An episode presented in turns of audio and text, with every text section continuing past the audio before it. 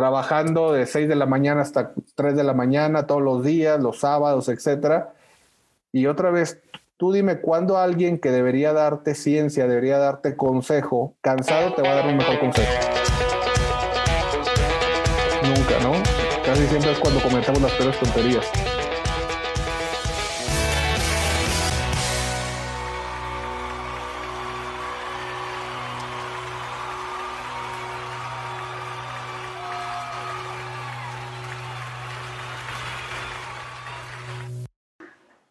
Bienvenidos agrotitanes.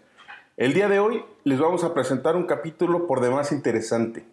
Un episodio donde vamos a conocer a Mauricio Montemayor Treviño, un hombre que se dedica a la consultoría para empresas y que viene a platicarnos cómo el esfuerzo, la objetividad y el trabajo duro puede redituar en grandes frutos. Bienvenidos. También no se olviden de darnos like en las redes sociales, nos encuentran en Facebook como Agrotitanes en LinkedIn como Agrotitanes MX y estamos también en Pinterest. Recuerden que también nos encuentran en todas las plataformas de podcast como Spotify, Google Podcast, Amazon Music, Apple Podcast y disfruten este episodio tanto como nosotros lo hemos disfrutado.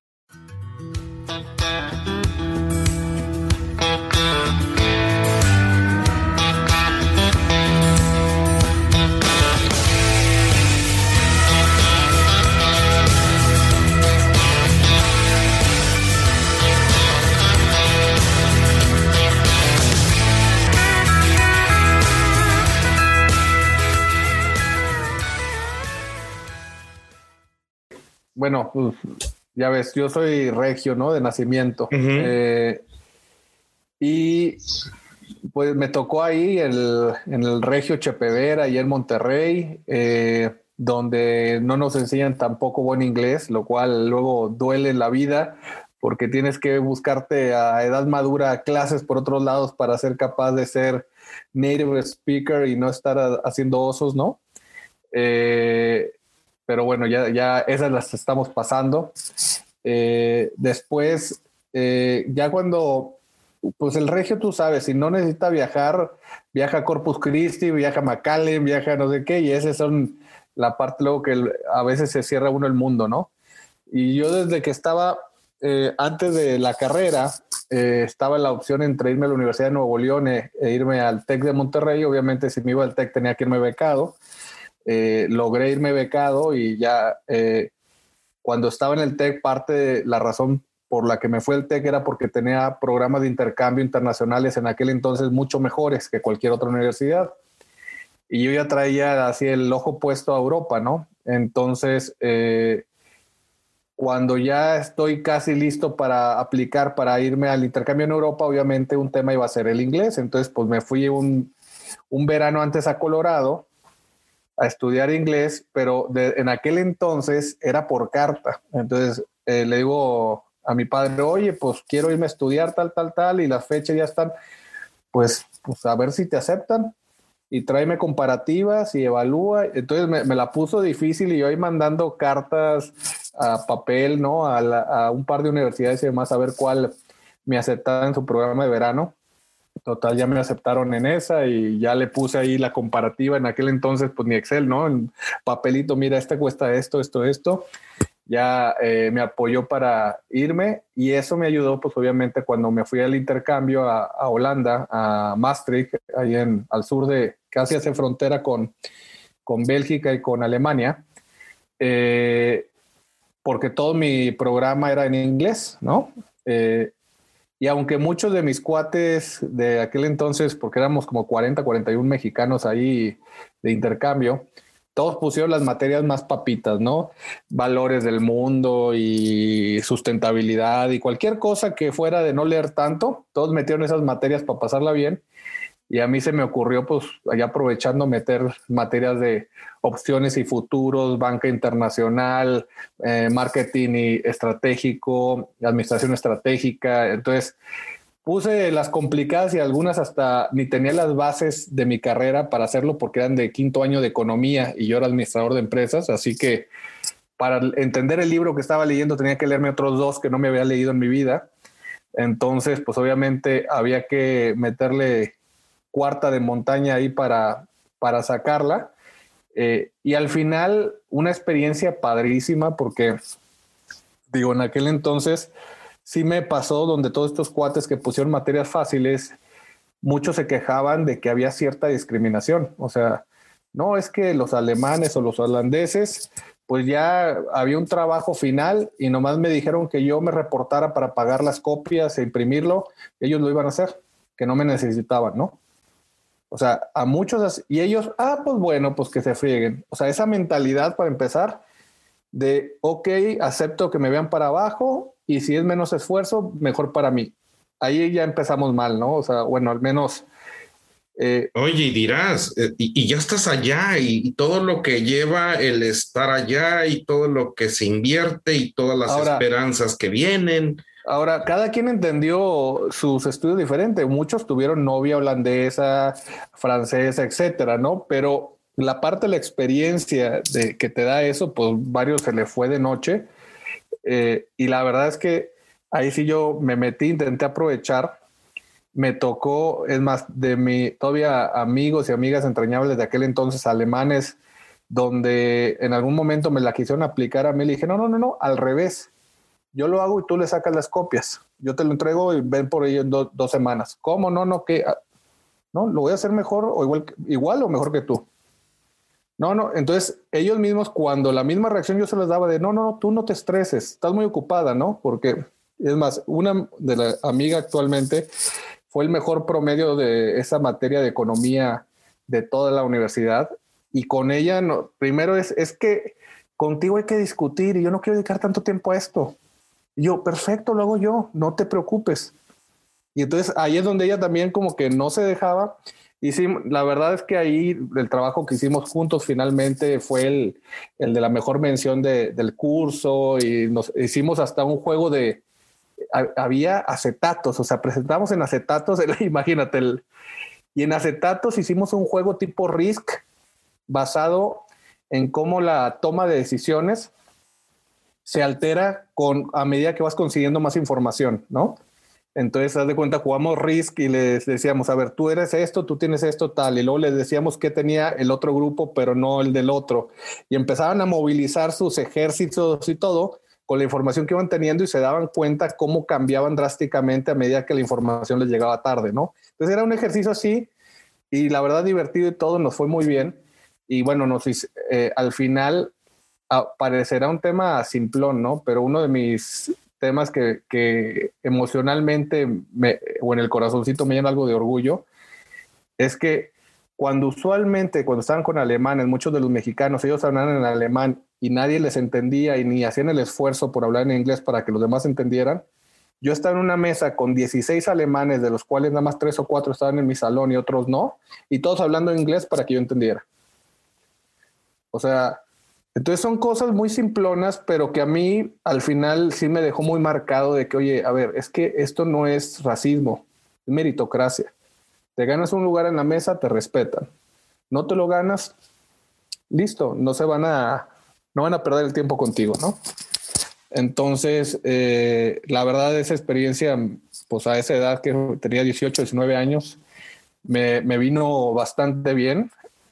Y ya luego pues me gradué y luego, empecé en consultoría. Y en consultoría eh, empecé, luego, luego me, me, contrataron un jueves y el domingo ya estaba viajando a Guatemala, ¿no? Y era un proyecto de seis meses ahí en Guatemala. Eh, luego me fui a Colombia, a El Salvador, a Nicaragua, eh, Honduras, ¿no? Ahí estuve como casi tres años.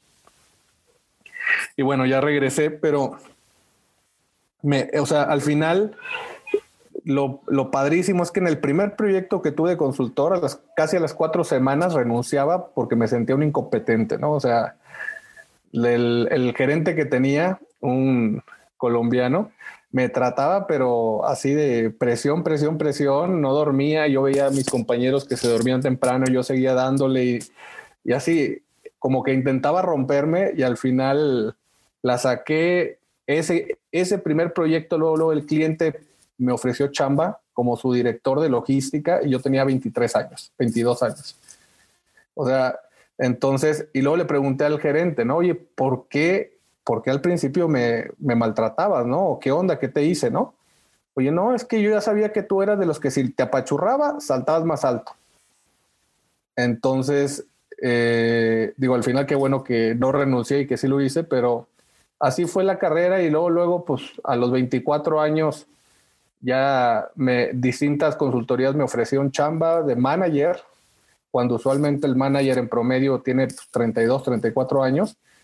Yo apenas estaba cumpliendo los 24, ya me, me lo ofrecieron tres empresas diferentes. Escogí una que estaba en México y ya me regresé a México más estable, ¿no?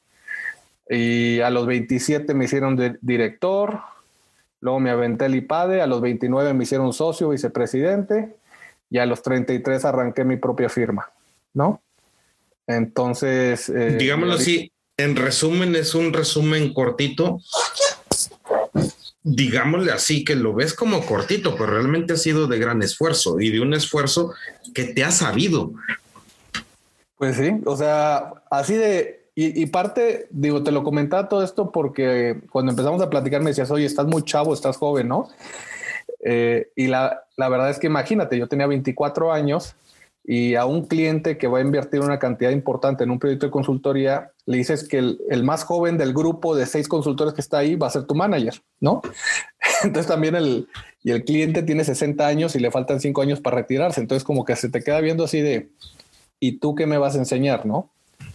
Entonces, obviamente, todo ese inicio a los 24, 27, 29 y demás, pues siempre fue cuesta arriba donde aunque no quisiera, empezar con el pie izquierdo, ¿no? Donde me ven chavo, me ven joven y entonces tengo que echarle ganas el doble para, o al menos ser bastante prudente, pues para cambiar esa primera impresión en una impresión positiva, ¿no?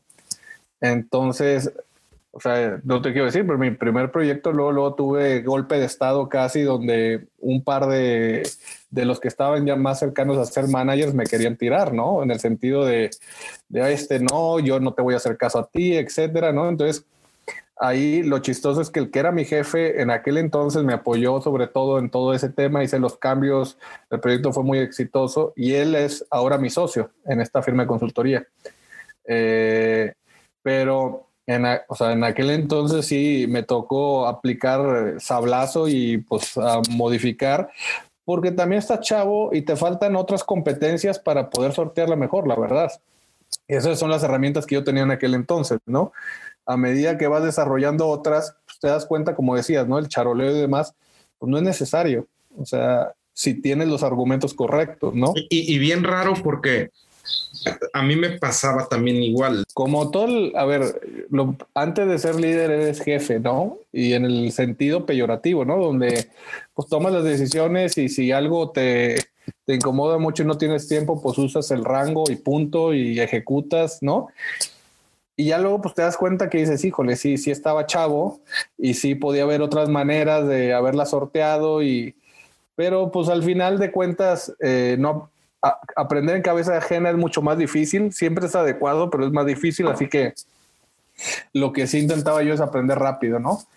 Y, pues ahí fue, o sea, ahí, ahí fui haciendo mis pininos y hasta el punto donde en algún momento, imagínate yo soltero, socio en una firma, iba muy bien, o sea, ¿para qué lanzarse a emprender? No hace sentido. le vas a meter lana, tú ya tienes tu lana segura, no vas a perder a lo mejor tus ahorros, o sea, vas a trabajar más. Y pues bueno, eh, habemos tontos que, que aún así, con que no haga sentido, como que ya te lanzas al agua. Y, y la verdad es que sí, o sea, me tocó cuando arranqué la firma casi a, acabarme mis ahorros y estar a punto de, de, empeñar o vender el auto porque ya no había para pagar y de pronto pues levantó y salió adelante todo y, o sea, ya es otra historia hoy en día, ¿no? Pero también, o sea, en ese sentido, si me dabas tres meses más de cómo estaba la cosa, pues ya hubiera tronado y a lo mejor estaría vuelto a ser empleado de alguien, ¿no?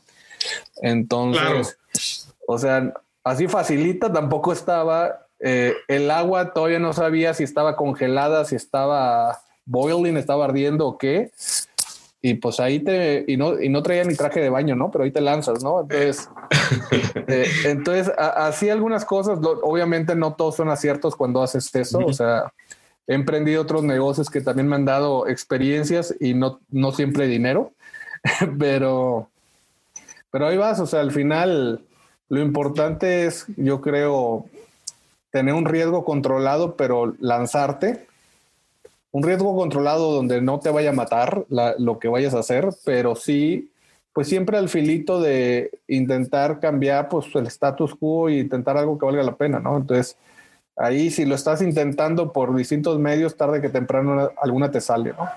Y, fíjate que antes, ya, ya literal, ya empezamos el episodio sin, sin, sin, sin el preámbulo, pero me gusta mucho porque te estás sabiendo de una forma como tal, como la esencia de las personas. Siempre me gusta decir que toda empresa, todo negocio, todo nace por una persona y esa persona pues le da el, movimiento, ¿no?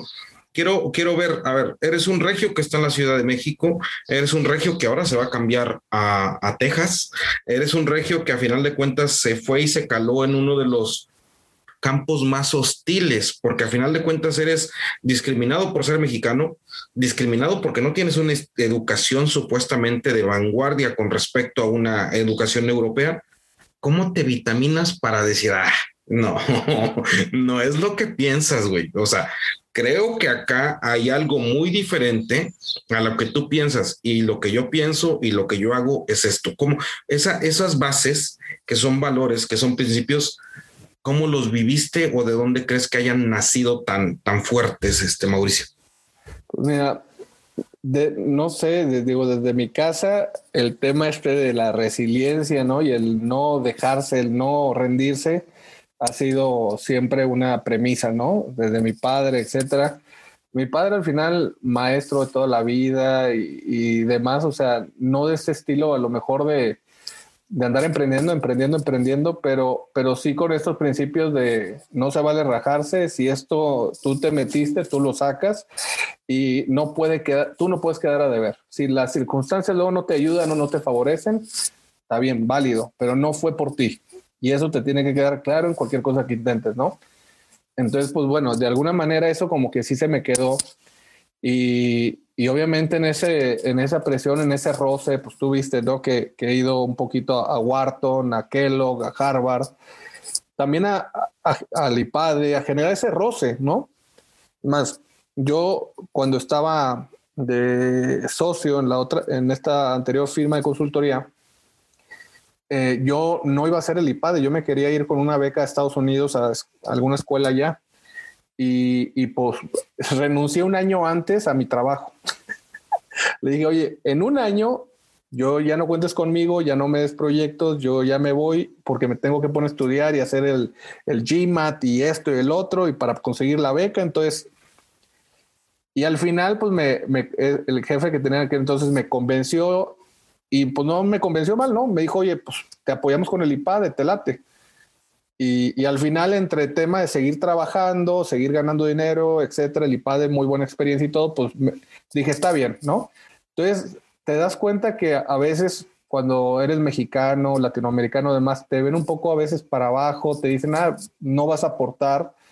Y podemos sorprender, ¿no? Podemos sorprender mientras nosotros no tomemos esa posición servil, ¿no? De, ah, bueno, pues ni modo, no.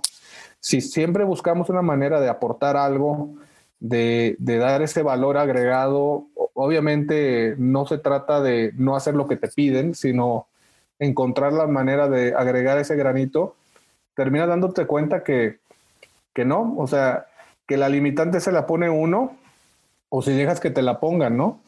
Y, y, a medida que vas viendo eso, dices, no, o sea, a ver, hay alemanes, hay franceses, hay ingleses, hay de todo, y el conocimiento y experiencia que, por ejemplo, he logrado tener, también es necesaria y envidiable para ellos. Así que, pues la única forma, como dicen, oye, si ya juegas bien en, la, en la Liga Mexicana, pues sáltate, intenta ir con el Barcelona, ¿no? Intenta ir con otro equipo y, y, y mídete, ¿no?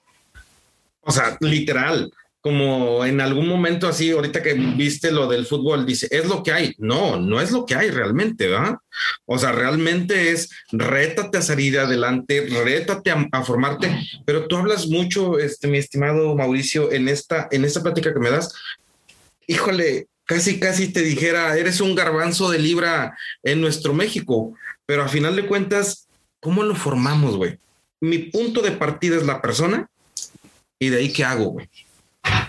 Hay, yo creo que hay que desmistificar a los héroes, ¿no? O sea, por ejemplo, algo que ayudó mucho, por ejemplo, el IPADE, es que de pronto pues se traían al director general o al emprendedor que hizo no sé qué y es pues multimillonario y demás y te lo traían a darte una plática y cada vez que tenías roce con estas personas pues, que han logrado mucho de más y la verdad, a ver, en natural todos nos medimos, ¿no? Y dices, a ver, pues este tipo que tanto me supera o no, ¿no? Y te das cuenta que a nivel, pues, no sé, inteligencia, etcétera, no son, podrán ser 250 veces más ricos que tú, pero no son 250 veces más inteligentes que tú, ¿no? Entonces, si te das cuenta que que si le quitas este misterio, este tema de como de pedestal, los, y los haces más cercanos y dices, a ver, si tal persona que no es mucho más inteligente que yo la sacó, ¿cómo la sacó? ¿Qué hizo? Y, lo que tú ahorita decías, casi siempre es el, el, ingrediente común que yo he encontrado, es que tienen olfato, tienen olfato para encontrar dónde está la oportunidad. Y otra vez, olfato no es igual a inteligencia, es este olfato eh, son disciplinados y, resilientes, perseverantes, ¿no? O sea, y la verdad, cuando encuentras ese, no estoy, y otra vez no estoy hablando de IQ, o sea, a veces el IQ juega en contra del emprendedor, porque te limita y no hace sentido lanzarse al riesgo cuando te va bien, ¿no? Entonces, eh, cuando tienes una inteligencia alta, te limita a querer lanzarte, ¿no? Entonces, a veces a los más güeyes les va bien porque esa parte no los detiene, pero traen el olfato y traen la disciplina y la sacan, ¿no? Entonces, eh, yo creo que este tema, ¿no? Eh, yo podré ir a estudiar Harvard, esto, lo otro y demás, pero a mí me queda claro que el IQ no va a ser lo que me va a hacer exitoso. O sea, lo que me va a hacer exitoso es la capacidad que tengo para influir en los que me rodean para hacer algo mayor. Entonces, pues este tema, y otra vez, que, vean que cuando te va difícil o mal, no te caes, sino estás al revés y estás lanzándote otra vez, porque ellos se van a lanzar contigo, así al, estilo 300, ¿no? A, defenderla con capa y espada y, e intentar sacarla hasta el último momento, ¿no? Si el que tiene un jefe el débil, que a la primera se agacha, ya, deja, ya generó el DNA de toda su organización a futuro, ¿no? Entonces, eh, pues de alguna manera realmente es súper básico. No se requiere Harvard, no se requiere IPADE para tener éxito en la vida. Eh, para mí ha sido más que nada el ir a conocer gente, rozarme y, y ver qué están haciendo, cómo intentar aprender en cabeza ajena. Pero para el tema particular de mi negocio y emprendedurismo, pues ayuda en algo, pero no es, no, no cambia el plan, ¿no? Pero en este sentido, este, ¿cómo formas a tus guerreros? ¿Cómo formas esto? ¿Cómo, cómo me dices, a ver, es eh, ser resiliente, tener algo que yo no había escuchado de nadie que dijeran, que tengan la, la, autoestima para estar en donde están, porque eso habla de que a final de cuentas primero hablas con las, con las, con las cuestiones blandas. ¿Cómo los formas ya que los tienes o cómo pules esos, esos, esos brillantes? Pues eh, justo, a ver, ¿cómo se, se pule un brillante? Pues chocando la roca. Chocando la roca. Entonces, hay veces, y por ejemplo, te lo dirán si luego platicas con ellos, mis directores, ¿no? Eh, cuando veo que uno está necio y no escucha, pues me queda claro que hay que romper la taza porque está muy llena. Y entonces le, empiezo a jugar un poquito más rudo, más tal, de hacerles entender que eh, por ahí no es el camino y que no pueden a lo mejor estar así. Y luego, pues ya recapitulan, ¿no? Y dicen, bueno, ahora sí, ya estoy dispuesto a escuchar, ¿qué quieres? Ah, bueno, ahora ya podemos platicar. Sí, bueno. Entonces, cuando notas esta cerrazona, dices, a ver, al final, pues el que da la cara de la empresa soy yo, así que tú y yo no podemos crecer y hacer algo mejor si no tenemos comunicación. Pues a veces sí, por otro lado tienes que hacer presión tipo y express y deja y, ya cuando ellos dicen ya ya ya, ahora sí, ¿qué me quieres decir? Ah, pues mira, justo quería platicarte de esto, esto, esto, ¿no? Y entonces ya, o sea, obviamente te estoy platicando cómo empieza la relación y luego cómo va cambiando. Luego, parece, o sea, yo he, intentado que no me entre, o sea, yo no quiero supervisarlos, ¿no? yo no quiero estar encima de ellos, pero quiero ser su consejero. Entonces, oye, pues están teniendo broncas, pues a ver, sí soy tu jefe o puedes ser tu jefe, pero yo te asesoro, yo te ayudo. O sea, que, o sea, porque al final el que tiene que ganar es el cliente. Entonces, ¿qué tema ten la humildad de saber qué sí sabes, qué no sabes, qué te falta saber más, etcétera, porque al final la cara de la firma somos todos. Si yo te puedo aportar algo, a la orden está, platicamos, yo te doy y tú ponlo a tu nombre, me da igual, o sea, echa tu, tu speech, lo que quiera, quieres usar mis ejemplos, no los quieres usar, es tu decisión, pero yo te quiero crecer a ti, porque si tú creces, todos crecemos y la firma crece, ¿no? Entonces, no tengo que decirlo yo, entonces, intento mucho este tema de que ellos brillen, de que ellos salgan, de que tengan la confianza de llamarme y decirme, oye, ¿cómo ves esto? ¿Cuál es tu opinión? Y que tengan esta sensibilidad para decir, a ver, no porque te ha ido bien te las sabes todas, pero somos un grupo de gente que tenemos muchas experiencias, déjate ayudar, ¿no? Eh, y entonces en este sentido, pues obviamente cada vez que haya alguna oportunidad, algo que hicimos en conjunto, también busco premiarlos de igual manera no es el socio se queda las cosas, sino tú le diste esto, premio también, ¿no? O sea, esta parte conductista natural tiene que existir y que es congruencia, ¿no? Porque en el, a mí me pasó, ¿no? Tú puedes ser, echarle muchas ganas, hacer, hacer, así, y nunca te reparte, ni te toca, ni sientes ninguna miel al respecto. Tarde que temprano, eh, pues te deprimes, dejas de confiar en tu jefe y buscas otro, otro barco, ¿no? Otro camino. Y la verdad es que yo preferiría que nadie deje el barco, ¿no? Sino que nos volvemos una flota. Eh, entonces, pues en esta vía, pues es lo que empiezas a intentar. Y, pero sí es difícil cuando eres medio controlador, perfeccionista y demás, ese salto a delegar, ¿no? O sea, no, o sea, te lo platico ahorita como que parecía muy sencillo, pero sí son varios años que de, de prueba y error de intentar ir soltando el mecate poquito a poquito, ¿no? Y sí, y, noto por decir cómo, cómo lo estás diciendo de una forma que fluya, pero realmente veo que, ay Dios, hasta cierto que ciertos momentos te vienen a la mente de las emociones que sentiste, cabrón. Sí, me, acuerdo las caras, me acuerdo. Y ahorita sabes que es bien chistoso. mis, directores, particularmente a esos que te digo que de repente rompo la taza, etcétera, me dice, estamos en un momento como, ¿te acuerdas aquel? Bueno, así igual estoy con este güey. así que te aviso cuando termine de romperse.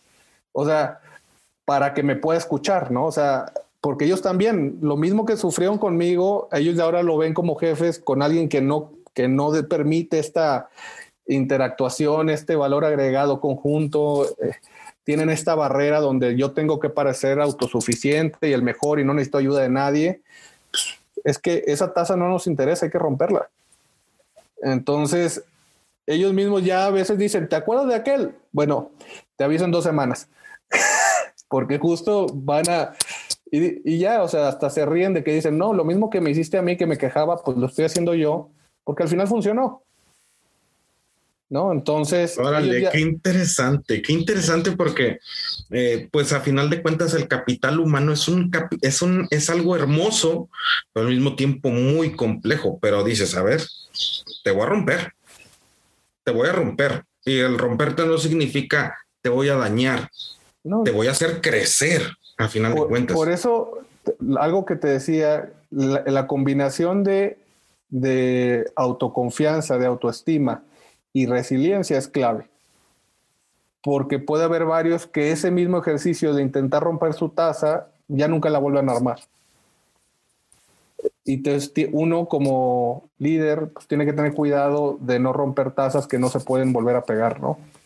Eh, Entonces, e intentar no confiar tu líquido más preciado en una taza que si se rompe no se puede volver a construir, ¿no? Entonces, ahí es donde empiezas a delegar, a definir con quién sí, con quién limitado, porque al final, pues, quieras o no, necesitas un equipo de gente para crecer.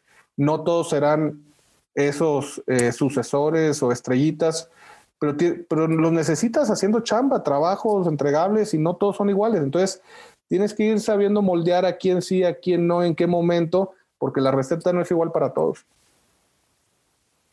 La magia en cada pócima es diferente. Entonces, hay veces que, que seguramente mis directores van a decir, oye, ¿cuál es lo que te acuerdas de Mauricio? Es un casi te lo dije, ¿no? Pero sin yo decírselos. Porque me dicen, no me digas, ya sé que me habías dicho que por aquí iba a pasar esto, esto, esto. Dije, no te estoy diciendo nada. No, ya lo sé. O sea, ellos, ya de cuenta, yo intento nada más decirles, oye, yo en tu lugar haría esto, esto, o igual esto, aguas con ABC, pero lo que tú decidas. Y ya después en el camino dicen, sí, sí te voy a hacer caso. Ah, está bien. Eh, pero, pero en este, o sea, lo importante es que no es una orden. O sea, es una recomendación, es un consejo de la experiencia, de la intuición, de lo que sea. Y ellos deciden si seguirla o no. Y a veces pueden no seguirle, tener éxito, y no por eso está bien o está mal. O sea, ellos al final, yo soy otro input, otras fuente de inspiración o información, así como deben de tener otras y deben de tomar las mejores decisiones, ¿no? Perfecto. Ahora sí, ya entrados muy en el tema, dime qué realmente eh, Autos. Realmente, ¿qué es lo que haces? Porque me llama mucho la atención que a final de cuentas ser consejero, estar en el consultoría, tienes que tener, tener muchas herramientas, como dices tú, y si ni siquiera las aplicas a veces en tu mismo negocio cuando las podías aplicar fuera, ¿no? O sea, platícame y luego lo que decíamos de tu de tu eslogan, platícame de eso que me está eh, dando mucha emoción de podértelo preguntar, porque a final de cuentas es el emblema de Mauricio ante una sociedad. Pues mira, Autos, que por aquí aparece el logo, ¿no? Eh, y si te das cuenta es una flechita, ¿no? Que va subiendo. Autos en latín significa crecimiento. Eh, y algo, cuando pensamos el nombre y lo definimos, es que yo vengo de una experiencia de consultorías de implementación, de generación de beneficios, ahorros, etcétera. Pero casi siempre se entendía como cómo recortar, quitar, eficientar, aún a veces dejándote un poco paralítico para correr el maratón. Entonces, eh, esa parte, pues es, para mí es una consultoría, como dicen, de, la, de un lado de la moneda, porque al final a lo mejor le diste unos cuantos centavos al negocio por ese año o unos meses, pero le quitaste la capacidad de, crecer cuando la ola podía estar a su favor, ¿no? Entonces, eh, desde esa ideología y del nombre fue, a ver, hay dos lados de la moneda. Obviamente hay que hacer una puesta a punto del negocio, hay que eficientarse, hay que estar lean, eh, como dicen, ¿no? Corriosos, listos para correr un buen maratón y hacer un buen tiempo. Eh, bien alimentados también para cuando está la oportunidad, saber cuándo rebasar, dedicar tu, digamos, esas calorías cuando vale la pena para, para ganar más oportunidades, más mercado. Entonces, este tema de eficientar para mí sí es esa parte inicial de cualquier colaboración, sobre todo si una empresa no ha hecho ese autoejercicio en el pasado de manera eh, seria o objetiva, pero siempre es, ¿y ¿Qué voy a hacer o reacomodar o enfocar para cuando los vientos están a favor crecer mucho más rápido que todos los demás? ¿no? Entonces siempre este tema donde no es nada más eficientar por eficientar, es, es, más bien reacomodar las pilas, el esfuerzo, los dineros para que te generen un multiplicador mucho mayor, ¿no? Entonces digamos que esa es el, la parte desde el nombre que definimos así, de sí eh, implementamos, generamos beneficios, pero te habilitamos para que generes ese crecimiento de participación de mercado, ¿no? Y entonces con esa filosofía y con esa idea estamos en todas las iniciativas. Por generar un ahorro más grande, nunca por filosofía vamos a estar de acuerdo en que cortes un pie o en que le amarres una mano, ¿no? O sea, y eso es te lo digo así, parece un tema de sentido común, pero cuando por contrato firmamos un retorno a la inversión mínimo, pues los gerentes, los directores, todos están persiguiendo la chuleta pues para que al final pues no les vaya mal, ¿no? Y el lograr asegurar que nunca se salgan de la línea de, de coartar la capacidad de crecimiento de la empresa y aún así generar sus beneficios, exige pues que tengan inventiva, ¿no? Que encuentren la manera, que vean el cómo sí, ¿no? Eh, y que de alguna manera, en el peor de los casos, que así no ha sucedido, pues seamos capaces de, decirle al cliente, ¿sabes qué? Esto es lo que va a pasar, esto es lo que somos capaces y esto, aunque hay dinero ahí, no lo vamos a hacer. No tiene sentido porque después esto, esto, esto. Ahora, si aún así lo quieres hacer, es tu decisión, pero no es mi recomendación. Entonces, aún así, siendo un poquito, eh, pues no quiero decir puristas, pero sí éticos en ese sentido, Aún así, al cierre del 2020, nuestro promedio de retorno a la inversión con nuestros clientes fue de 12.8 a 1. Quiere decir que es un rendimiento de 1180% a un año vista del proyecto. Digo, creo que está arribita de los CETES. Eh, Mucho más arribita de los CETES. Eh, entonces, o sea, al final, aún con esto, se ha logrado unos resultados que hemos logrado clientes de 44 a 1, 43 a 1, 37 a 1, o sea, de todos los niveles y en distintos sectores, pero porque al final es este tema de dónde aportas valor y algo muy importante, y en otras firmas competidoras mías, a veces quieren sustituir la ciencia con horas nalga, ¿no? Con trabajando de 6 de la mañana hasta 3 de la mañana todos los días, los sábados, etcétera y otra vez, tú dime cuándo alguien que debería darte ciencia, debería darte consejo, cansado te va a dar un mejor consejo. Pues nunca, ¿no? Casi siempre es cuando cometemos las peores tonterías. Así que, pues al final, no, no, no se puede sustituir tiempo por capacidad, por inventiva, por análisis, por planificación. Y entonces, pues, haz las cosas como deben de ser y no las intentes recuperar con más horas, ¿no? O sea, otra vez es filosofía que intentamos bajar a toda la operación, a los negocios, pero, pero es relevante, ¿no?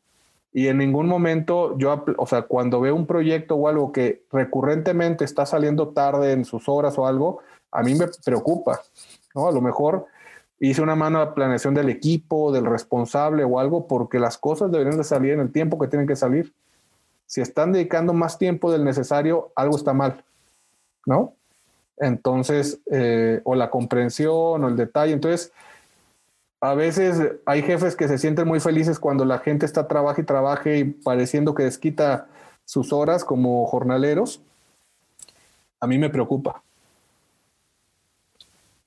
Híjole, qué, interesante lo que dices, porque al final de cuentas no habla de siquiera eh, el que más trabaja es el que más mm, tiene éxito. Es sé objetivo. Y ahí eh, viene un tema que a mí me ha costado mucho trabajo en el sentido de encontrar cómo manifestar esos KPIs o esos valores de medición en el campo. Y el otro día tú me los mostrabas así con un ejercicio muy fácil que, que hacías con respecto al, al, al, business plan de un, de un, de un, del campo. Y en ese sentido quiero que si me puedes ayudar con, ahora sí, charolear, pero no, no es charolear, pero realmente de cómo has podido implementar todo esto en las empresas agrícolas donde has participado. Eh, la verdad es que el campo es, yo creo que podría ser un mejor negocio que aún tener la marca, una embotelladora de Coca-Cola o hasta eh, hay una extracción de petróleo en Texas, ¿no? O sea, realmente puede ser mucho más rentable cuando se sabe hacer bien, ¿no? O sea, yo estoy impresionado, ¿no? De, sobre todo en los precios que tiene el campo en México, todo el terruño que tenemos disponible para eh, industrializarlo un poco, generar, hacerlo productivo, generar empleo, es impresionante. O sea, hay áreas donde, como te decía, todavía el metro cuadrado te cuesta un peso y es, y es un, metro cuadrado que está cerca de ríos o con pozos de agua. O sea, cuando, si tú le dijeras eso a cualquier americano europeo, decía, diría, oye, no, en mi país eso vale 500 euros, ¿no? Bueno, aquí vale un peso. O sea, y pues la verdad es, si tú vas a Chiapas, tira cualquier cosa al piso y crece. O sea, es impresionante. Y es donde menor empleo, menor desarrollo tenemos.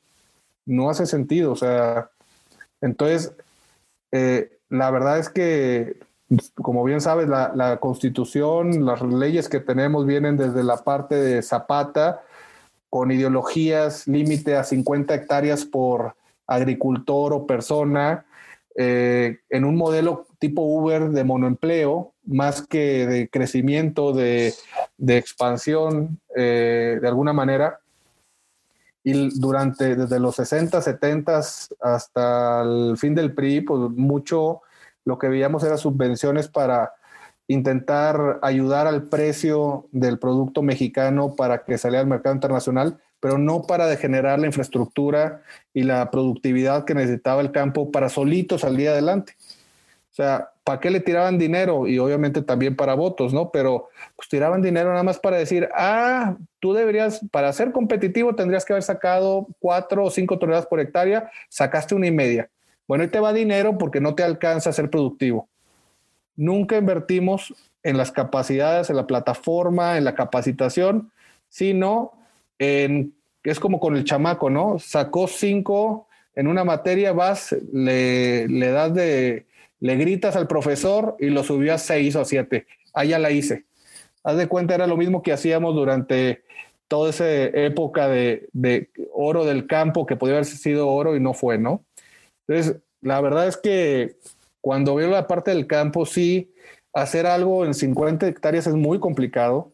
Realmente necesitas más masa crítica para, para sacarle provecho a una infraestructura o juntarte, hacer una cooperativa real con varios donde ya estemos sumando 200 hasta 500 hectáreas y el modelo de negocio cambia completamente, los financieros cambian completamente y hay más riqueza para todos. O sea, impresionante, ¿no? Desde compartir, eh, algo que nos tocó hacer ahí fue desde, imagínate, tener un estado financiero por parcela, ¿no? Eran por ahí de cada 31 eh, hectáreas, teníamos como si fuera una pequeña empresa, un estado de resultados con sus entradas de agroquímicos, de costos de personal, las horas tractor, las horas eh, rastra, la, boleadora, todo eh, cargado a esa unidad de negocio. Y qué tanto generó una productividad, cuántas toneladas por hectárea sacó finalmente, ¿no? Y así a cada terruño, a cada parcela como si fuera un pequeño negocio, que tiene entradas, que tiene salidas, que tiene horas hombre, que tiene transformación.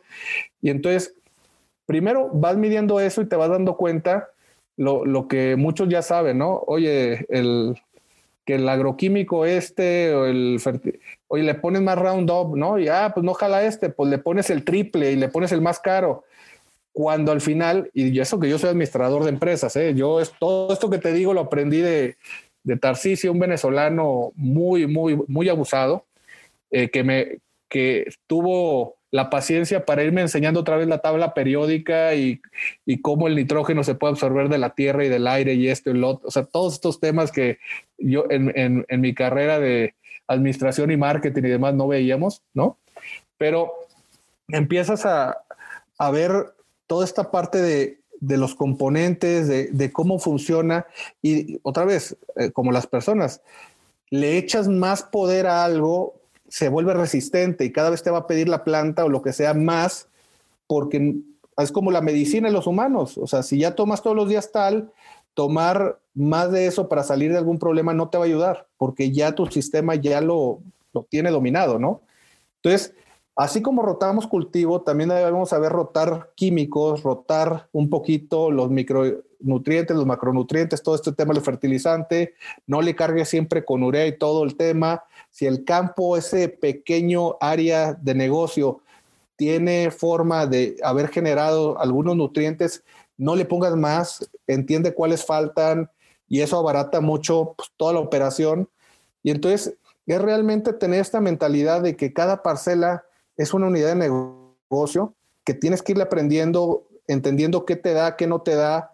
Eh, y de alguna manera, cuando ya lo ves en una escala importante, hemos visto que en, eh, que en un año hay producciones que cubren todo el costo de la adquisición del terreno. Para el siguiente año o a la mitad del año ya pagaste todos los equipos, tractores y implementos. Y, para después de 18, 24 meses ya todo es crema, ¿no? Como dicen, ya estás ganando. Y eh, pues eso a veces no lo ves ni con un software, ¿no? O sea, ni con una franquicia. Entonces, la verdad es que es muy noble, muy productivo cuando se sabe hacer. Y a veces algo que eh, en el arroz hay algo que le llaman el método Pulver, ¿no? De Edward Pulver. A mí lo que me tocó alguna vez es intentar aterrizar esto en blanco y negro, porque tus amigos agrónomos, como bien sabrán, siempre que venden sus servicios te ponen una foto del antes y después, pero no te dicen cómo. ¿Cómo? Exacto. Sí. Ah, ¿Cómo sucedió? cuando llegué estaba así y al final está así. Oye, pero ¿qué hiciste? Ah, pues contrátame, ¿no? O sea, digamos, si los consultores somos especiales, los agrónomos se visten solos, ¿no? Entonces, ah, sí, literalmente.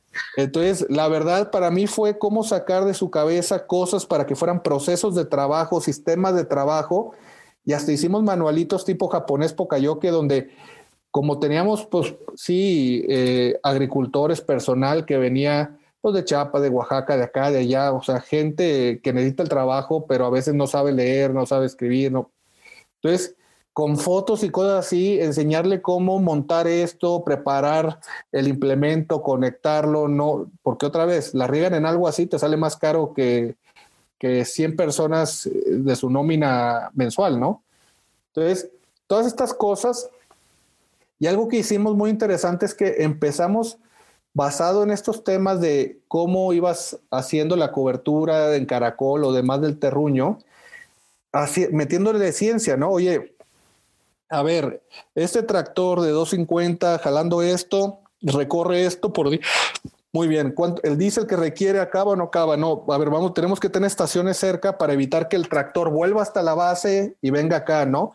Y para que logre avanzar más, ¿no? Y entonces empezamos a asegurar que se lleva en el periodo donde se tiene que hacer toda la parte de la siembra, el acomodo adecuado, el diésel adecuado, el equipo, el implemento, intentando ir cubriendo y cuando no hasta subcontratar porque dices, es que no me puedo perder la temporada de siembra porque si va a llover, va a llover y tienes que tenerlo ya listo porque si no perdiste la, la ventana de oportunidad, ¿no?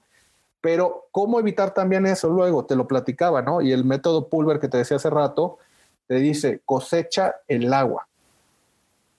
No la planta, el agua. Sí, o sea, más o menos el tema de la, parte lumínica, ¿no? Que por centímetro cuadrado que cae a la planta, etcétera, sí puede variar, pero ahí no está la mayor variación para el campo. La mayor variación del campo está en el acceso al agua.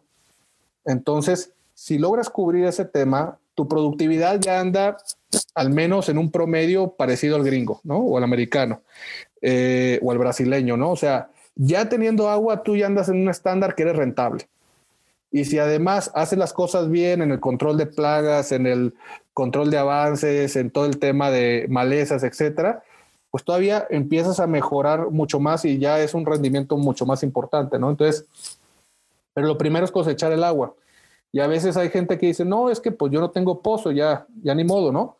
Y no, a veces se pueden hacer otra vez con un poquito de estudio topográfico, un tema represa natural, para intentar retener un poco el agua y que te sirva también para no ser un temporalero, ¿no? Y no sufrir porque no te cayó agua y entonces ya tu productividad anda en 1.6 por hectárea, cuando para ser rentable requerías 3 y ha habido años donde conseguías cuatro y medio. O sea, otra vez, algo importante y que no a veces estudiamos es qué tienes que repetir en tu modelo de trabajo para lograr las condiciones de tu mejor momento histórico porque no cambiaste tu terreno, el sol sigue donde mismo, o sea, sí hay calentamiento global, pero tampoco exageremos. Entonces, ¿qué pasó diferente? Ah, es que sucedió esto, esto, esto. Bueno, intenta repetir esas condiciones cuando menos. Crearlas, ponerlas. Y a partir de ahí aprende, mejora, sistematiza y enseña a la gente a seguirlo haciendo mejor, ¿no? Entonces, o sea, la verdad es que es súper padre el campo, hay mucho que crecer y ahora hay tecnología, donde hay análisis de la parte satelital, predictivo, con zona de calor y dónde está el manto y el agua, si se está recorriendo o no, si tienes un Hawái aquí. O, sea, hay varias cosas que ya están disponibles y no tan caras, al menos contra hace 15, 20 años, que, que si hicieran, aún los que tienen 50 hectáreas, se pusieran de acuerdo con cinco personas, sale, sale rentable meterlo, hacerlo y mejorarlo, ¿no? Y esa es esa parte donde dices, eh, eh, y, tú me lo comentabas también, dices, si yo quisiera algo, pudiera invertir en el campo bajo estas condiciones. Y ahí es la parte donde quisiera entrar un poco a la parte contextual cultural. A final de cuentas dicen, es que no sabemos trabajar en equipo, es que no tenemos esa filosofía de vida, es que no, Tú, has convivido con eso, has tenido esos, enfrentamientos y al grado que por decir en el caso de África, ¿no? Dicen, mejor nosotros invertimos a las mujeres que invertirles en los hombres para la agricultura. Y eso, híjole, no sé si realmente sea algo que se tendría que hacer en México para poder cambiar el paradigma del campo. Es, que primero, y, lo hablamos antes del tema de nuestra gente, mi firma, mis directores, todo mi equipo, eh, la verdad es que también a veces a los que nos ayuda la parte de agricultura, los temporales, son, a veces lo tratamos como bala de cañón, ¿no? Y entonces, pues, olvídate, por 20 pesos más te dejan y se van con el de enfrente o el que está un poquito más cerca de su rancho, o lo que sea. Entonces, no, primero no tenemos un plan de por qué ellos eh, quieran crecer y aprender con nosotros, ¿no? Y la verdad estamos hablando de sueldos paupérrimos, así que, híjole, tampoco tienes que eh, pagar que las 16 dólares por hora al estilo Amazon o Walmart para tenerlos felices. Hay muchas otras formas de, tenerlos satisfechos, ¿no? Y, y, voltear y decir, ah, mujeres en lugar de hombres es que no entendemos cuál es la causa del problema. La causa del problema es que no comprometemos con ellos de ninguna manera. No, no, luego decimos que no nos conviene porque no, no hay temporada todo el año, porque no hay esto, no hay el otro. Entonces, pues estamos sujetos también, así como temporaleros del agua, a veces temporaleros del trabajo, ¿no? Y a ver si caen y se completa la cuadrilla y volver a empezar, ¿no? Y volver a enseñarles, ¿no? Y, y, volver a eh, sufrir equivocaciones. Entonces, la verdad es que no, no creo que tiene que ver tanto de género, tiene que ver un tema más de corresponsabilidad sobre estas personas. Hay cosas que, que simbólicas que pueden ayudar mucho a generar esta base activa. Otra vez, no se trata de pagarles cuando no trabajan, pero sí de generar otros lazos con ellos que les interese aprender contigo y que su primer lugar o puerta que quieran tocar siempre será la tuya, ¿no? Ya con eso vas de gane, ¿no? Eh, y entonces ahora sí empezar a ver eh, qué condiciones o temas puedes mejorar, ¿no? Pero a veces eh, el problema en el campo es la planificación y otra vez el, agrónomo, el director técnico que la sabe de todas, todas, si no, si su camioneta no llega a tu parcelita, pues tú no corriges nada. Y, y hasta que llega contigo como que tú le haces caso, entonces el, la agricultura es muy difícil para alguien tener una cobertura multilocalidad o multiregión, porque el agrónomo es uno, el que sabe. Entonces, también creo que esta pandemia y este tema de que ahora la parte digital, como estamos tú y yo platicando, es más, está normalizada, también hay forma de que estos gurús o expertos en el campo empiecen a, a abrir el alcance o el que tienen de enseñar, de capacitar a los agricultores y demás, y ahí creo que las asociaciones, las cámaras pueden ayudar mucho en ello. O sea, tú puedes escoger los ocho productos más representativos del país. Si agarras el gurú y dejas que ya sea en YouTube o en alguna webinar o algo, empiece a capacitar y dar un poquito más instrucciones claras y recomendaciones, va a empezar a hacer el primer cambio. Si además se juntan ellos y con su propia lana, porque del gobierno quién sabe si les caiga, eh, empiezan a invertir un poquito en cosechar agua para ellos, ya tienes otros saltos y además empiezan a compartir los equipos, los tractores, los implementos y en lugar de todos tener un tractor de 500, mejor dos tienen el tractor, otros tienen los implementos y esto y se lo comparten, empiezan a generar una productividad impresionante, ¿no? Eh, entonces, la verdad es que creo que hay varias capitas que le podemos ir mejorando y pasar de esas 1.6 toneladas a andar en cuatro y medio a seis y media toneladas constante. Y de ahí, olvídate, ya los agricultores ya ni les vas a pedir qué apoyo les da el gobierno. Van a decir, no te metas, me está yendo muy bien, no me estorbes. O sea, ellos solitos van a salir adelante, ¿no? Entonces, pero sí, o sea, creo que esta parte de de la, generar la cooperativa, de, sistematizar un poco. Hay muchos, fíjate, hay muchas empresas, sobre todo americanas, que están viniendo a México con esta mentalidad de enseñar, de facilitar, de dejar que puedan hacer. Y ojalá muchas tengan éxito porque la verdad lo que necesita, a veces la gente tiene el campo, tiene las ganas, pero no tiene capacitación, no tiene financiamiento, no tiene el equipo eh, y no tiene el comprador, el acompañamiento, ¿no? Entonces, o el que lo tiene es bastante rudo en la forma en que hace los descuentos de pago, ¿no?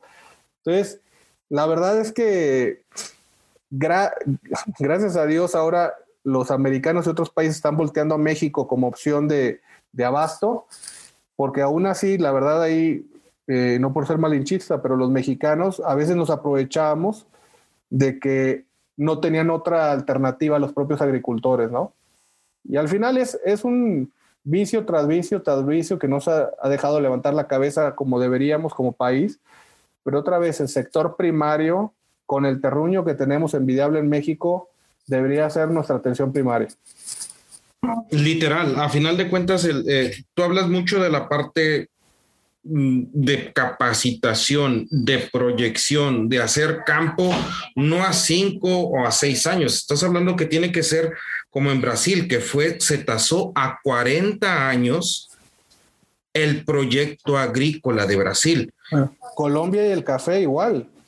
O sea, proyectos de 25, 35 años. O sea, y que de alguna manera eh, lo, que, lo que hicieron muy bien fue comprometer con toda la sociedad el proyecto para que sin importar el color del gobernador o presidente que estuviera en turno, eso ya era casi un fideicomiso intocable, ¿no? Ya ahorita hablar de fideicomisos intocables en México como que no, no, no, es, no es tema de momento, pero, pero al final a veces hay que protegernos de nosotros mismos y decir, ¿sabes qué? Voy a agarrar a Credit Suisse o JP Morgan, voy a armar un fideicomiso, vamos a poner ahí la apuesta, nuestros ingredientes o nuestros temas por casi tema mandato legal van a ir para allá y eso va a servir para hacer esto hasta los próximos 30 años y luego hacemos un corte de caja, ¿no?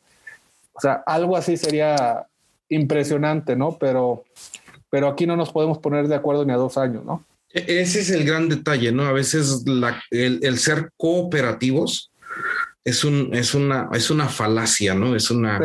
El problema es que todos jalan para, todos jalan la colcha para su lado. Eh, es más, o sea, si tú vas a zonas en, en Yucatán y en Chiapas y demás. O sea, hasta los ejidales que están aquí y acá enfrente, o es uno o es el otro, pero no se pueden poner de acuerdo los dos. Entonces, desde ahí, pues a la autoridad le hacemos fácil que no nos dé nada, ¿no? O sea, si de alguna manera nos pudiéramos poner de acuerdo los mínimos y realmente trabajáramos en esto, eh, sería muy fácil. Entonces, a veces nosotros aplicamos este tema de los cangrejos de la cubeta, ¿no? Y, no, ninguna de los cangrejos sale de la cubeta finalmente. Eh, entonces, aquí a veces esta mentalidad, ¿no? De, de, decir, a ver, pongámonos de acuerdo cinco, y para esos cinco la realidad va a cambiar completamente. Yo estoy convencido de ello. Y, esa, y esa parte donde dices cinco, que se vuelva después una flota y después se vuelva un imperio, y ¿cómo has convivido con las nuevas generaciones? Que a final de cuentas son generaciones que requieren que el conocimiento sea más práctico, mucho más rápido, mucho más eh, de ya lo quiero, mucho más de que sí me lo merezco y es más, me lo tienes que dar. Pues es que hay, hay que generar los caminos para que pase. O sea, eh, había gente que haciendo y de manera loable, constante y demás, sus centavitos y demás, siempre lo mismo, era feliz, ¿no? Iba a su casa, llevaba el pan, listo y se acabó. Ahora pues, los chavos piden más, ¿no? Piden más y si no lo encuentran aquí, se van allá y a veces piden más sin entender, ¿no? A veces sí requieren este coaching, esta mentoría de, algunos otros para decirle, a ver, ¿qué es lo que quieres, no? A mí me tocó algún consultor alguna vez que, que estaba conmigo y me decía, no, es que me ofrecieron irme a un curso, ¿no? De una prueba, eh, me van a pagar los gastos y demás ahí en Pensilvania, entonces me voy a ir y me van a probar durante dos meses a ver si me quedo con la chamba y si sí, y, y esto y el otro. dije, a ver, ¿de qué es? No, pues ponle que es de software, desarrollo de software. Oye, pero tú eres hasta malito en el Excel. O sea, ¿cómo? No, pero pues es en Pensilvania. Ajá, pero ok, vamos a lo siguiente. Y si ganas, ¿qué pasa? Ah, pues me van a regresar a San Luis Potosí y ahí me voy a quedar haciendo esto. ¿Y eso es lo que quieres? No. Ok. Entonces, a veces uno tiene que ayudar a escucharnos un poquito decir, a ver, vamos a intentar conectar los puntos, ¿no? el causa-efecto de lo que quieres y definamos qué te conviene. Otra vez, puede ser conmigo o no, pero tenlo claro, ¿no?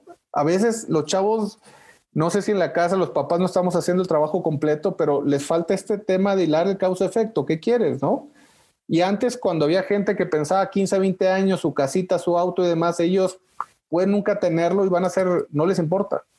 Entonces, el tema de tú qué quieres lograr, y poder imprimir en ellos el causa-efecto, contigo sin ti empieza a cambiar un poco la mecánica. Otra vez, no es infalible, pero al menos en mi experiencia más o menos así vas alineando un poco los incentivos perversos porque yo me acuerdo que luego, eh, no sé si has visto los memes este donde está Batman y Robin y Batman le da...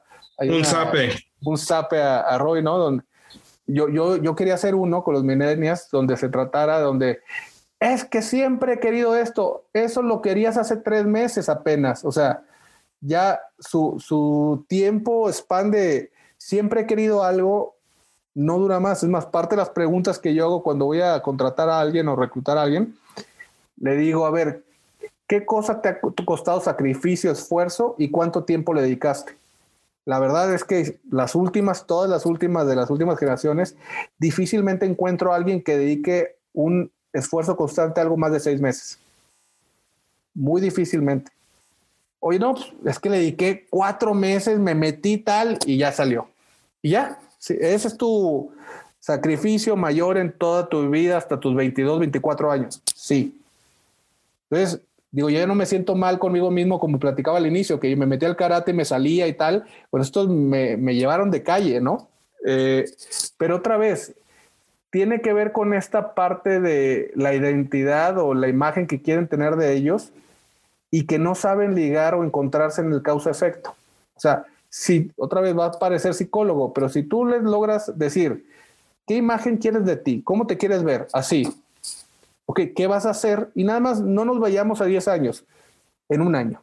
¿Qué vas a hacer para estar aquí? Si tú vas de alguna manera monitoreando eso, más probable que se queden contigo más tiempo. No es seguro, pero más probable. Órale, qué interesante. Estoy muy, muy, muy congratulado con tu entrevista, mi estimado Mauricio. La verdad es que me, llevo mucho aprendizaje y sobre todo espero que estas palabras y estas reflexiones estén dando eco también en las personas que nos escuchan. Eh, quisiera preguntarte eh, si el día de hoy empezaran tu biografía, ¿con qué frase empezaría? Híjole, así como epitafio, ¿no? epitafio o algo así, ¿no? Pero a final de cuentas, algo con lo cual hayas vibrado toda la vida. Híjole, eh, pues yo creo que nunca se rindió. Perfecto. Y, él nunca se rindió porque ahorita quiero pasar al tema más agudo que me, que me trae muy, muy, muy así congratulado contigo que decías, a ver, yo me, voy a ir a Texas porque es el 2.2 de la economía de México. Eh, California es el 3.3. Oye, ¿cómo es posible que en esos estados valgan la economía de México en esa titanidad de, de diferencia, ¿no? Y sobre todo, ¿cuál es el reto que te emociona a irte a afrontar allá? Que mucho habla de la resiliencia, mucho habla del cambio, mucho habla de todo pero al final de cuentas, ¿qué es lo que más te mueve emocionalmente? Y a lo mejor, si quieres ser crítico, también en la cuestión económica que tú alcanzas a percibir.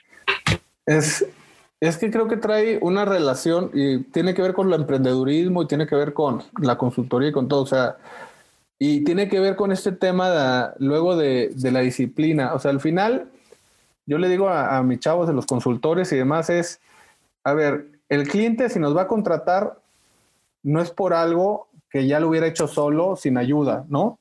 Es porque o se mete el pie solo o porque hay varias cosas alrededor. ¿Qué quiere decir? No va a ser fácil. Entonces, de inicio entiende, no va a ser fácil y tu esfuerzo tiene que ayudar a que él pueda transicionar, etcétera. Si no, si fuera fácil, no nos pagarían por ello. Nuestra profesión no existiría.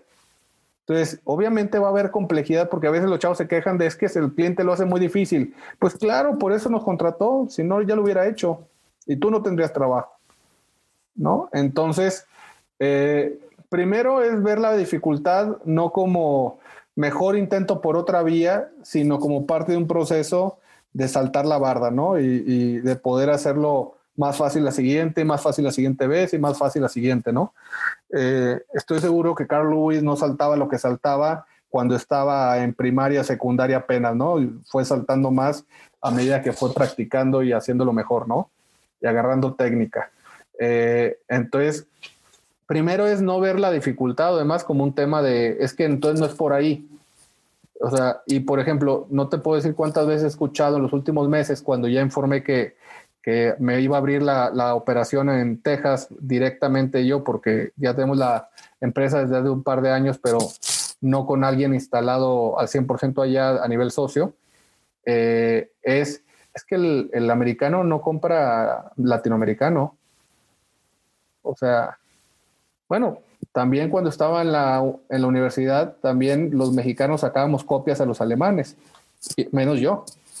Entonces, eh, bueno, no quiero generalizar, ¿no? Pero al menos lo que me tocó a mí. Entonces, oye, pues al final siempre, o sea, si ya fuera fácil hacerlo, ya lo hubieran hecho muchos. En la dificultad está el beneficio, está la oportunidad, ¿no? Entonces, pues, ¿sabes qué? Pues quiere, es que lo que tú haces, este tema del don't pay for advice, pay for results, pues nadie se va a aventar allá porque ya te demandan por lo que sea a ver, de alguna manera va a jalar porque lo necesitan. O sea, si yo encuentro la manera, pues qué mejor porque voy a estar casi solo en un mercado importantísimo, ¿no? Entonces, eh, digamos que es ver la adversidad como oportunidad, ¿no? Eh, y, y, de alguna manera, si uno lo hace y lo enfrenta, yo estoy seguro que mi equipo, mi gente, pues con mayor razón me va a superar en los siguientes años y ojalá si yo sigo de socio, pues me va a ir mucho mejor, ¿no? Perfecto. Si nos quisieras recomendar algo para, para empezar como jóvenes recién egresados de la escuela, como personas que están en la, eh, empezando a ser managers, ¿con, con cuál, cuáles crees que han sido tus formas de cómo has podido encontrar el aprendizaje y con qué podrías como que, a ver, me empiezo a despertar con esta forma, me empiezo a despertar con esto, ¿no? O sea, algún libro, alguna recomendación, lecturas, algo de donde poder nutrir eso. Dijo, hijo, leí muchísimo. Eso sí, la verdad es un hábito que no me he quitado y, y que es drásticamente importante, ¿no? Eh, fíjate que a muchos de los que yo le doy coaching en, en los consultores, a veces les recomiendo, sobre todo cuando les falta este tema de, colmillo, no estoy hablando de un liderazgo particular, sino colmillo, a veces les recomiendo dos libros. Les digo, léelo junto con pegado, ¿no? Eh, Las 48 leyes del poder de Robert Greene, que, obviamente es un libro muy crudo. Muy crudo. Muy crudo, muy duro, muy... O sea, pero yo les digo, a ver, primero, esas 48 leyes, léete una por semana. No te quiero, aunque te puedas leer todo el libro en una semana, no lo hagas. Léete una por semana. Y nada más recuerda cuál es esa frase, esa ley, y recuerda cuándo te la aplicaron, cuándo la aplicaste, si la viviste o no. Digamos que abre tu radar. No quiere decir que hagas algo al respecto, pero abre tu radar, eh, ve el panorama completo, ¿no? O sea, y a veces lo vas a ver con un tío, con tu papá, o sea, con lo que sea, vas a ver alguno muestra o ejemplo de algo, ¿no? Y luego cuando acaban las 48 leyes y van como que absorbiendo y abriendo su radar, haz de cuenta que si el radar antes nada más veía a 2, 3 metros o que empieza a ver a, a mil metros, ¿no? Eh, luego les digo, léete el libro de Baltasar Gracián, El arte de la prudencia. ¿Dónde te encontramos? ¿Dónde sabemos de ti? Y sobre todo, tienes una, un, foro donde estás eh, eh, no relacionando, sino platicando y generando mayor empatía de entre, entre empresarios para los mismos empresarios, ¿no? Que ahora se le llama networking, ¿no? Antes le llamábamos eh, plática de negocios, ¿no? Ahora es networking. De. Ándale, o reunión de Toby, exactamente. Ahora es una reunión donde tú tienes la oportunidad de juntar uh, virtualmente eh, esta simpatía de, de pensamiento para una mejora social, porque a final de cuentas no los juntas para para las 48 leyes del poder, No, no para aplicarlas así o ser intrínseco a eso, ¿no? No, o sea, se llama la iniciativa Leaders Digital Board, que es, eh, digamos, que un consejo de, de, líderes digital, ¿no? La traducción directa. Así es, ¿no? Mi estimado Mauricio, eres un verdadero agrotitán. Te agradezco mucho tu tiempo, te agradezco mucho tu empeño que nos das.